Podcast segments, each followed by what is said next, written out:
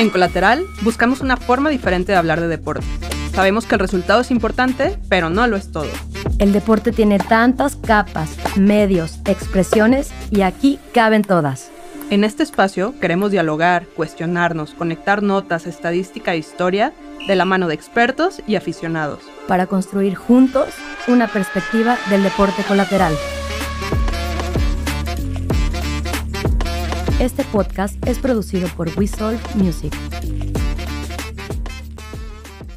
Buenas, buenas a todos y todas. Hoy estamos en un episodio más de Colateral. Yo soy Andrea. Y yo soy Raquel. Y en esta ocasión tenemos un tema, diría, diría yo, curioso me pareció curioso. Debes es un tema adelantado en su tiempo, Zuka, porque no nos aguantamos hasta octubre para el Halloween, pero... adelantado, ¿no? Somos mujeres de poca paciencia. Nos pareció que tenía que ser ya hablar de este tema y es que siempre entre notas deportivas, cuando hay un resultado que no se esperaba, cuando ya vienen las, los playoffs y las semifinales, siempre se habla de bueno, este equipo normalmente no gana porque algo. Y dentro de esas muchas justificaciones que llegan a decir de equipos, se, hablan luego de ciertos mitos, historias, misterios, maldiciones, que de alguna manera dan el por qué no gana el equipo, ¿no? Como este tema medio sobrenatural de por qué en ciertos estadios, por ejemplo, no se gana, no se puede ganar estas típicas maldiciones que, mezclan, como dices, un poco las malas rachas y también el, oye, no, algo está pasando aquí. ¿Cómo es que ya perdimos tres finales? ¿Cómo es que no pasamos de tal cosa? ¿Cómo en este tema están involucrados jugadores, directivos, constructores de los estadios? Porque eso es lo que vamos a hoy aterrizar, maldiciones en estadios deportivos y hasta equipos contrincantes cuando visitan ese estadio.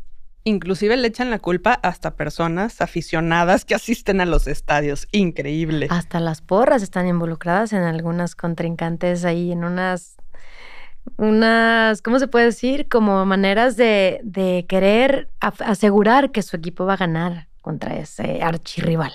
Y de verdad, de verdad, yo dije, mm, quizás no hay tanta tela de dónde cortar de, de este tema. No, bueno, lo tuvimos que clasificar. o sea, dijimos. sacamos como siete clasificaciones para poder filtrar y entonces no hablar un poco de todo y de nada, pero hoy vamos a hablar de estadios que han recibido o se dice que tienen alguna maldición. Sí, y créanme que yo dije, vamos a sacar tres. No, no, no. variedad, variedad y por todo el mundo. Pero bueno, vamos empezando por una que fue, a mí dije, no, tenemos que iniciar con esta, es bastante curiosa y no hay página que hablen de estos temas sobrenaturales que no la mencionen. Una tal cabra maldita. La famosísima cabra Billy. Esos Cubs de Chicago. 108 años. 108 años sin ganar. Tenían una maldición que, que desde 1908 no ganaban la, la liga. Y en 1945 es cuando aparece este personaje. En 1945, un tal William Cianis, dueño de, un bar, al, parecer que iba mucha gente ahí de los Cubs de Chicago, de este equipo de béisbol, de los famosos cachorros de Chicago, quiso meter a su cabra al estadio, la llevarla, obviamente la cabra era como un activo del bar, y dijo, ¿por qué no? La voy a llevar al estadio.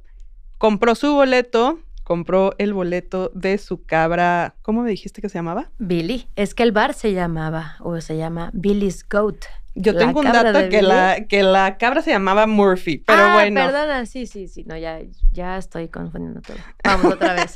Murphy la cabra. Murphy, Murphy la cabra. Bueno, el bar es el. Billy, Murphy, anyway, cabra es cabra. y la querían llevar a, al estadio y la metió y se dice, hay como hay diferentes historias sí, encontradas. Hay historias por ahí. Que la gente se quejó mucho que porque la cabra olía feo, tengo mis dudas, que los directivos se sintieron ofendidos de que una cabra fuera a su estadio. El punto es que le dijeron a este William que por favor él y Murphy se salieran del estadio. Y todavía este dueño del bar dice, a ver, tranquilos, déjenme ver qué está pasando, podemos solucionarlo. Yo soy aquí fan número uno de este... Ah, él era griego. Pero era muy aficionado de los Chicago Cubs, y que va y pide hablar con el dueño, con Philip Rayleigh. Creo que sí. Y, y que le dice, no, según esto, la otra versión es que habla con el dueño y le dice, no, tú y tu cabra van para afuera. Y ahí es cuando suelta la famosa maldición que, que sí que duró hasta 2016. Dice, los malditos Cubs no volverán a ganar. Y pues no, volvieron a ganar hasta el 2016, 70 años sin ganar. Y de verdad la gente decía, es que todo tiene que ver con la maldición a la cabra Murphy. Eso está muy cañón. Y no solo acabó ahí. Eh, bueno, cabe mencionar que esto pasó, este partido pasó en una serie mundial.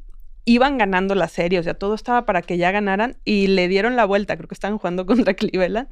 Entonces dijeron, es que fue la cabra. O sea, porque todo iba bien hasta que pasó lo de la cabra. No paró ahí. La gente decía, es que neta, ¿cómo no podemos ganar? Entonces fueron por descendientes de la cabra Murphy para meterla en partidos para ver si ya se acababa la maldición. Inclusive el sobrino de este William Cianis se encargó de llevar a varias cabras para ver si pues se acababa la maldición. Zuka, le hicieron un desfile al descendiente de la cabra Murphy con alfombra roja para ver si ahora sí se rompía y no. En el 2016 ganan. Yo recuerdo estar viendo esa serie mundial. Fue una locura. Chicago fue una locura. Y yo no entendía por qué, pero había gente vestida de cabra en los festejos. Justo revisando el tema, vi las fotos y dije, neta, no puede ser. Sí, es correcto. Todo el éxito de los Cubs de Chicago se centró en el en ese desprecio a la cabra Murphy. De hecho, había una porra que, que se empezó a, hacer ahí en, en, el estadio de que dejen entrar a la cabra, obviamente en inglés. Y dices, ¿hasta dónde va? ¿Hasta dónde llega esta necesidad de justificar pues las acciones de un, de un equipo? Sí, sí, sí, no fueron los directivos, no, no fueron los jugadores, no fue el entrenador, fue la cabra. Pues vámonos ahora a México, al estadio de la Corregidora, Azúcar, porque ahí hay una historia. Si ustedes creen que esto solo pasa en Estados Unidos, no. Aquí en México hay varias y al parecer tenemos para aventar al cielo. Pero bueno, en el estadio de la Corregidora se dice que en 1980, cuando los atletas campesinos, así se llamaba el equipo, atletas campesinos, ubíquense eso, ascendieron eh, le pidieron al, gobernador que por favor construyera un estadio, se negó, se fueron de la sede y ya luego dijo que sí, construyeron el estadio sobre un cementerio, al parecer.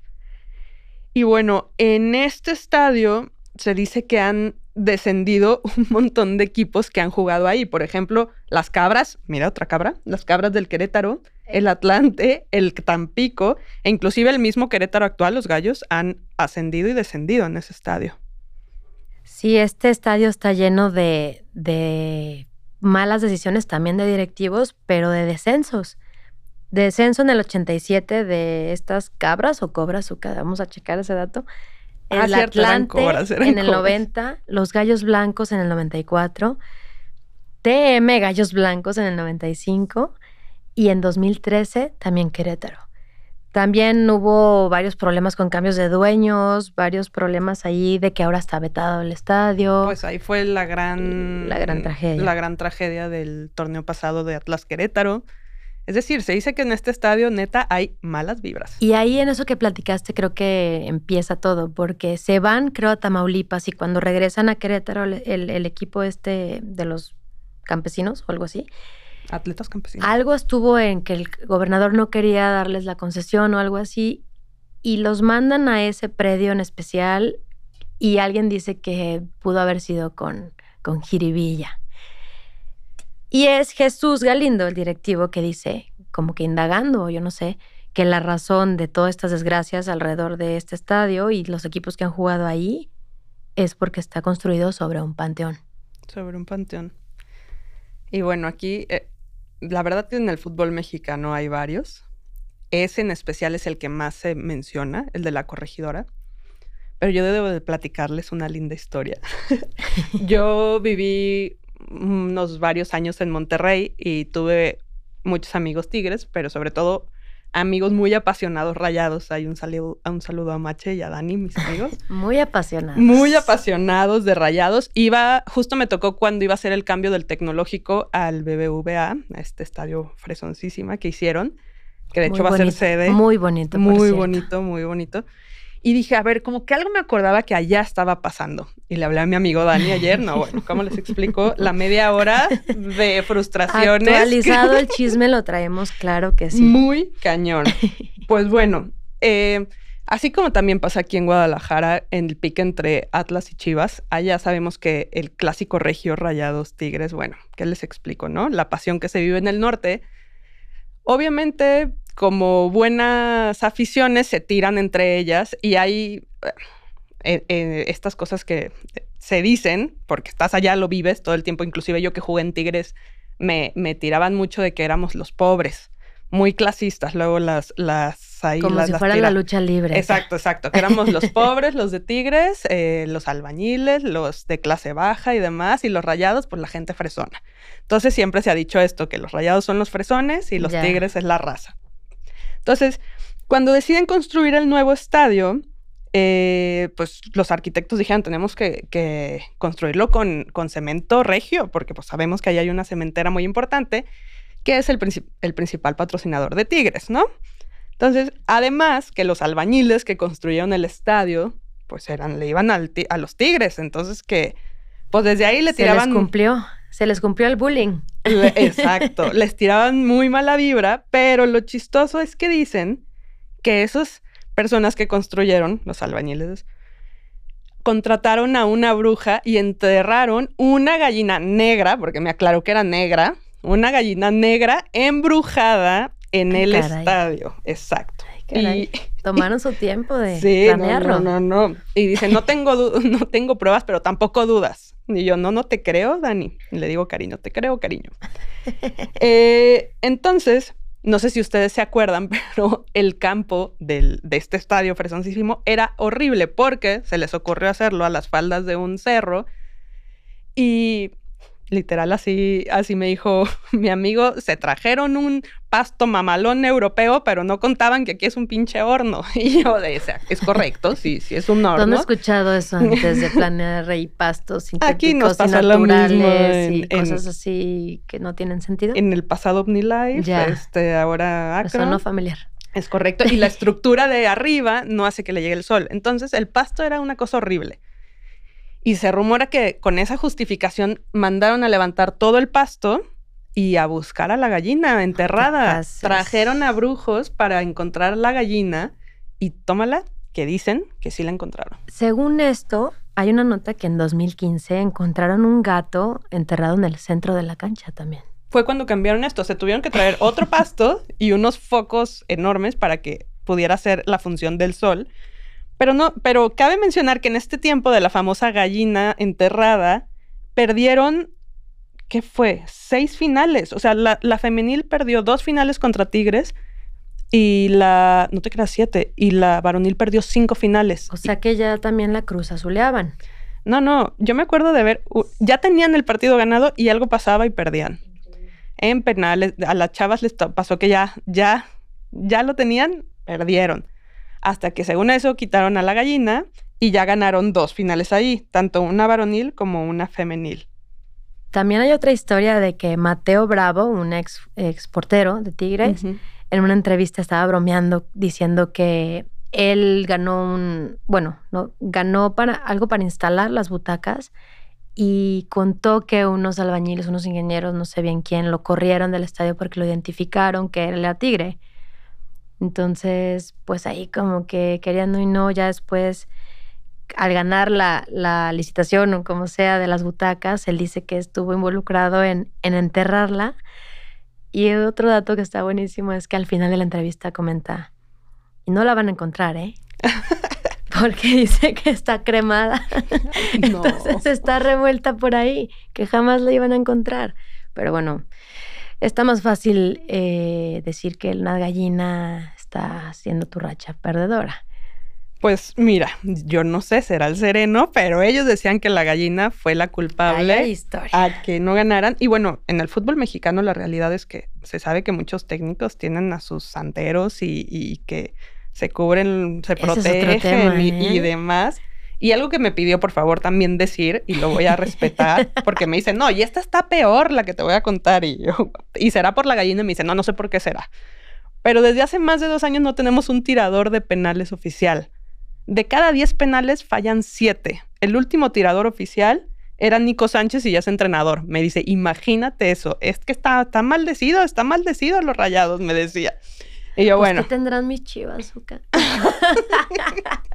hay que encontrarla. Hay, que, buscar algo habrá, no sé. Seguramente algo habrá. Ay, Dios. Pues otro estadio que eh, también fue construido no hace mucho, dice que 2000, en 2000 fue construido eh, sobre un cementerio de la época medieval, Zuka, en el sur de Inglaterra, es St. Mary's de Southampton. Dicen que, que encontraron restos humanos del siglo VII. Ala. Espadas, escudos. Ahí sí no, no creo que haya sido nada de chanchullo, nada de que te enterre una gallina. No, no, no. Del siglo VII. Del siglo VII. Y todo pasó porque en el 86 hubo una tragedia horrible con aficionados de Liverpool que una gradería se, se ah, rompió.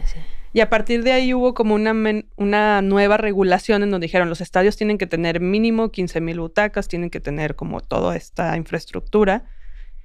Y bueno, este equipo, Southampton, tuvo que mandar a hacer un estadio nuevo. Entonces dijo, ¿dónde lo hacemos? ¿Dónde lo hacemos? Y el predio donde lo hizo fue al lado de una iglesia. Una iglesia muy famosa de no sé qué siglo, supongo que por allá también. Y decían, es que hay no, por favor, porque Está muy hay, que, pegadito hay que respetar y demás. De hecho, eh.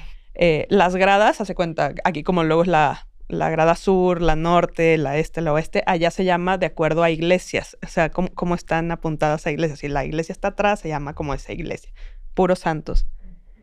Y bueno, este, este equipo no ganaba. Otro equipo que no ganaba y le echaban la culpa a que no respetaron, digamos, los restos que ahí descansaban. Y también dicen que unos seguidores del Portsmouth, no sé si lo dije bien, ese nunca lo había escuchado, FC, enterraron una camiseta bajo del campo. O sea, ¿por, ¿por qué tanto ataque, pues?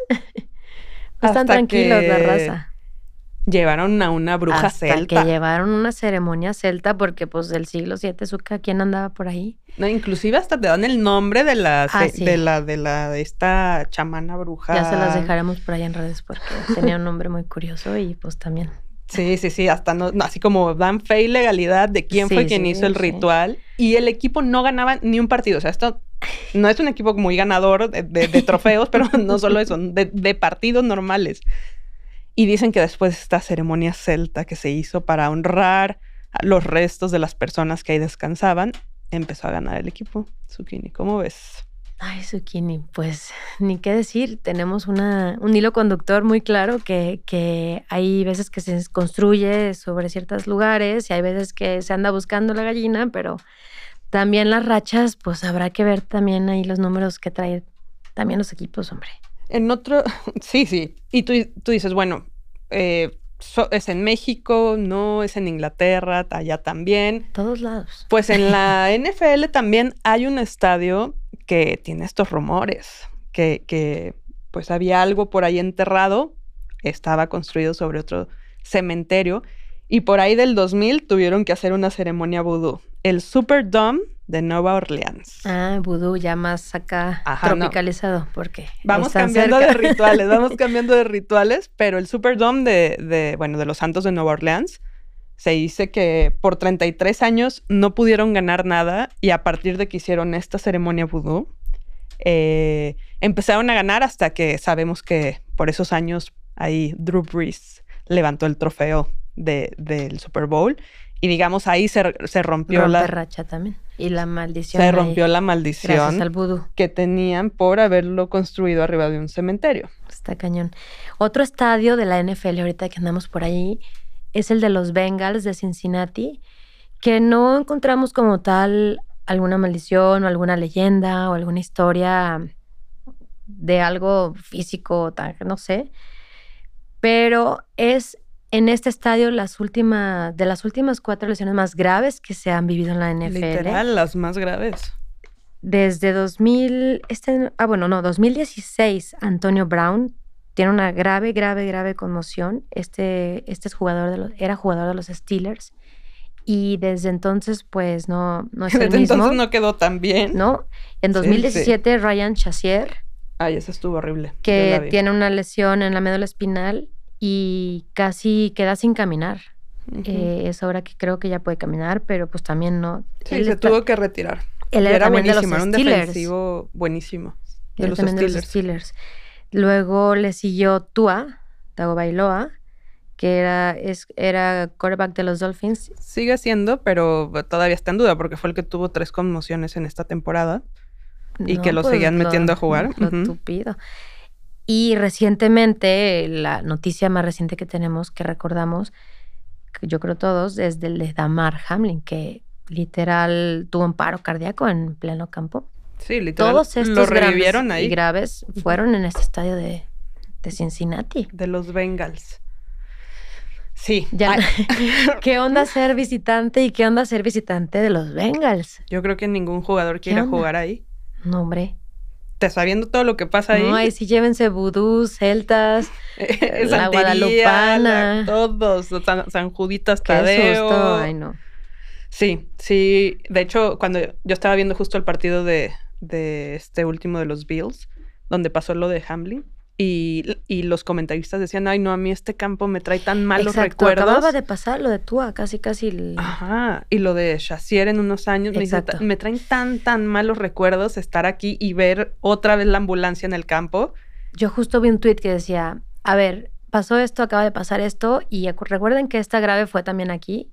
No voy a decir más, como diciendo, ¿qué está pasando ahí? Sí, sí, sí, sí. Pero bueno, no, no encontramos ninguna maldición, pero sí hechos en, en, este, en este estadio. Pues ya que andamos por ahí, también hay otro estadio que, que es eh, muy propenso a accidentes muy fatales y cosas extrañas y los conductores relatan que, que mientras corren experimentan cosas sobrenaturales y cuanta cosa. Es Talagueda en, Aleba- en Alabama, perdón, es el circuito superoval. En este circuito se dice que desde los años 80, 70 ha habido una serie de accidentes a tal grado de que de verdad los pilotos no quieren ir a, a ese, digamos, a esa fecha en especial, porque tanto pilotos como mecánicos, como jefes de escuderías, hasta familia de las personas que están en ese, en ese circuito involucrados, han tenido accidentes graves y fatales. Sí, sí, es de los más populares, pero también de los más temidos. Muchos comentan, ni siquiera de broma, de que, pues, si vas a ir ahí, sabes que te puedes esperar lo que sea, muy cañón. Y también por ahí mencionan que está construido en un terreno que no están seguros, pero que probablemente era un cementerio. Y de nativos americanos, Sí. como que era propiedad antes de, de ellos, antes de NASCAR. Y no lo respetaron, Ay, se apropiaron del terreno y pues Pues no sé, también estoy viendo un patrón de que hay gente que no andaba respetando los, las cosas y al rato se les cayó, el karma, Zucchini, les cayó su karma. el karma. Y hablando de no respetar, esta nota está bien fea porque buscando, pues veíamos que por ahí en Afganistán había un estadio que se llamaba el Hasi Stadium, en el que también tenía una historia ahí medio turbia de que utilizaban ese estadio para, pa- para, fusilar a personas y para, pues sí, Y que también las enterraban ahí. y que también las enterraban ahí, o sea, como que era un, un espacio donde torturaban y enterraban a gente. Y me metí a checar de verdad si había como más registro de esto y súper triste.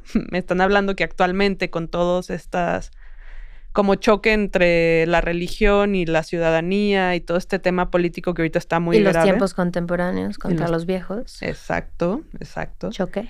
Están utilizando actualmente estadios para también llevarse ahí a prisioneros y hacer Ejecuciones y, y, ajá, y y, demás. demás. Entonces, está triste porque hablan de un estadio en especial, pero hoy en día se dice que están utilizando los estadios para ahí tener a prisioneros y demás. Triste, triste, chale. ya sé. Uy, pues con mucho respeto, pero hablando de ejecutados, también hay otros estadios que los que están envueltos entre otras personas que ya están en el más allá, azúcar. Ay, sí, hay estadios que dicen que, que se escuchan y se ven cosas raras.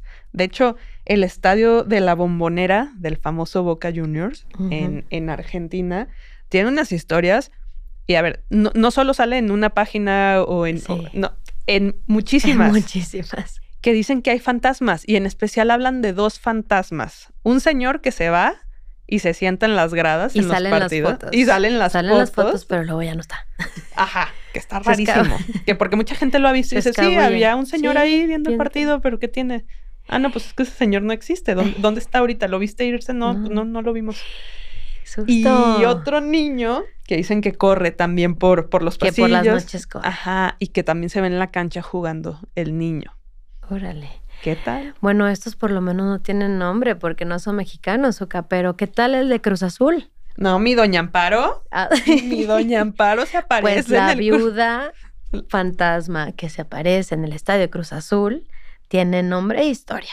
Mm, doña Amparo era una viuda que, que, estaba viviendo, al parecer, en el terreno donde hoy en día está construido el estadio del Cruz Azul, y que la constructora llegó y le dijo, mi doña Amparo, por favor, flojita y cooperando, hay que retirarnos porque aquí se va a construir. Sí, seguro la compensaron bien, la llevaron y todo, le compraron sus cosas. Le dijeron amablemente, por favor, retírese y así.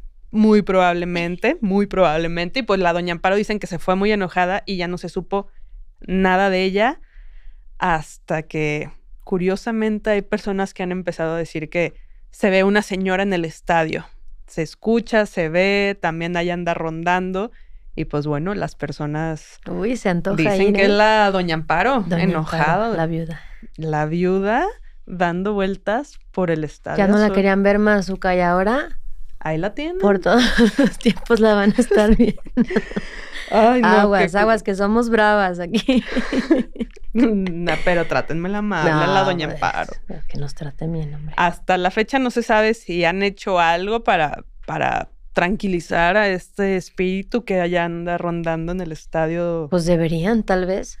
Ya se van a, ya se van a cambiar. Ya se van a cambiar, pero pues tal vez lo sigue la doña Amparo porque esa cruzazoleada ya es mucho estigma. Ya, ya se rompió, ya se rompió. Uy, pues es que ahí es lo que vemos. Muchas rachas largas, muchas malas decisiones o cosas que a veces no se respetan y de pronto vienen en cara, pero también los, los que la sufren son, son otros, son, son muchas otras personas. qué, qué está pasando?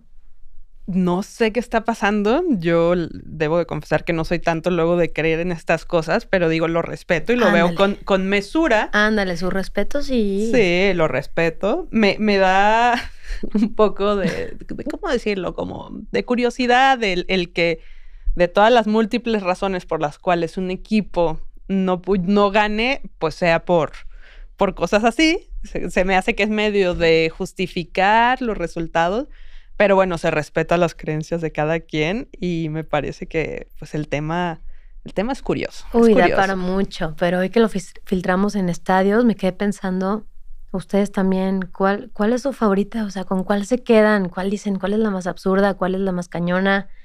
Coméntenos en arroba colateralpd en Twitter, Instagram. Y, híjole, ¿no? Es que, ¿qué te quedas con la, con la cabra, la gallina pulverizada. ¿Qué onda? Yo, yo me quedo con la doña Amparo, la verdad, porque me la sacan así de su casa. Esa sí es hashtag aferrada. Sí, sí, sí. Trátenmela bonito. Híjole, no, está muy cañón. pues nos quedamos también con, con respetar, ¿no? Por sí o por no, yo sí prefiero. Sí, sí, con mucho respeto, con todo respeto. Con mucho respeto. Que la Virgencita me los cuide, porque pero sí, habrá que luego platicar de todos estos rituales y de cómo los, las supersticiones en el deporte, porque sí hay mucha carnita por ahí. Hombre, hay demasiada, hay estadística, hay estadios, hay chalmanes, hay directores técnicos que también, ah, nunca vas a ganar. Hay traspasos, hay, hay demasiadas historias alrededor de esto y yo creo que pronto haremos otro capítulo. Así, Así que coméntenos qué les pareció y síganos, suscríbanse, compártanos y aquí estamos. Muchas gracias. Hasta la próxima. Muchas gracias por acompañarnos en un episodio más de Colateral. Te invitamos a seguirnos en tu plataforma favorita y a compartir este episodio a quien creas que lo puede disfrutar. Esperamos haber despertado tu curiosidad para seguir buscando una perspectiva del deporte colateral. Yo soy Andrea. Y yo soy Raquel. Continuemos con la conversación en nuestras redes sociales, en Instagram y Twitter. Arroba colateralpd. Hasta la próxima. Este podcast es producido por We Music.